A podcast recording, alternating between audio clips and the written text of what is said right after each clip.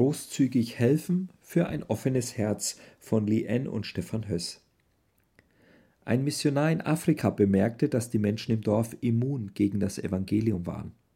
Als er sich bei den Einwohnern erkundigte, woran das liegen könnte, antworteten diese ihm Es ist nicht so, dass wir dir nicht zuhören wollen, doch wir haben Hunger. Ständig machen wir uns auf die Suche nach Essen. Wenn wir satt sind, können wir dir zuhören. Der Missionar verstand, dass er die alltäglichen Nöte und Sorgen der Dorfbewohner mehr ernst nehmen müsse. Die Geschichte motiviert Familie Höss, großzügig zu helfen. Wie sie das tun, davon berichten sie im Weiteren.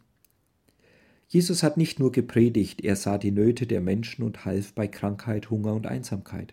Auch wir in der Gemeindegründung wollen uns dies von Jesus Christus abschauen und den ganzen Menschen mit seinen Bedürfnissen und Nöten sehen. Unser Anliegen ist, Kranke und Bedürftige im Ort kennenzulernen.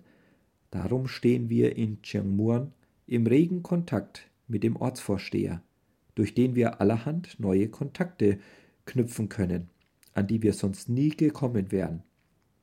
Welchem Leid Menschen ausgesetzt sind, macht uns wieder einmal zutiefst traurig. Wir treffen ein Baby, geboren ohne erkennbare Geschlechtsteile. Die Mutter nahm Alkohol und Drogen in der Schwangerschaft. Als Vater kommen viele in Frage. Monatlich muss die Familie nun in ein drei Stunden entferntes Krankenhaus fahren. Geld für den langen Weg ist aber kaum da. Wir treffen eine blinde Frau, erblindet durch einen Ärztefehler, die verlassen von ihrem Ehemann lebt. Ihre alte, kranke Mutter muss sich um sie und den Enkel kümmern. Doch leidet selbst sie unter starken Schmerzen. Der Teenager ist mit der Situation überfordert und flüchtet sich in Videospiele. Wir treffen einen alten Mann, der von der Familie der Ex-Frau gehalten wird. Er wird wie ein Tier behandelt und bekommt Essensreste. Sie wollen, dass ich bald sterbe, damit ich keine Last mehr bin sagt er und hat damit wahrscheinlich sogar recht. Den ganzen Tag ist er allein in einem dunklen Zimmer. Wir treffen zwei Kinder, die bei ihren Großeltern leben. Die Mutter hat die Familie schon längst verlassen, um ein neues Leben in einem anderen Teil Thailands anzufangen. Als wir das siebenjährige Mädchen fragen, was sie gerne spielt, kann sie nicht antworten, denn sie hat keine Spielsachen. All diese Familien leben in großer Armut, wie wir sie sehen. Wir versuchen, so gut wie möglich zu helfen. Wir kaufen Hilfspakete für die Armen und Essen für die Hungrigen. Wir putzen das dreckige und verwahrloste Haus eines alten Mannes.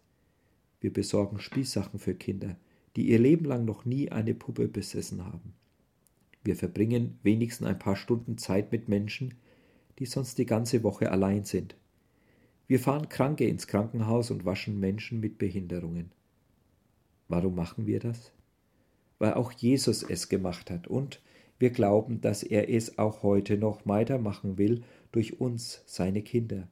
Glauben Sie, dass diese Menschen, wenn sie die praktische Liebe Gottes erfahren haben, offener für den Glauben sind? Wir glauben es und erleben immer wieder, wer satt ist, kann zuhören, was Christus ihm zu sagen hat.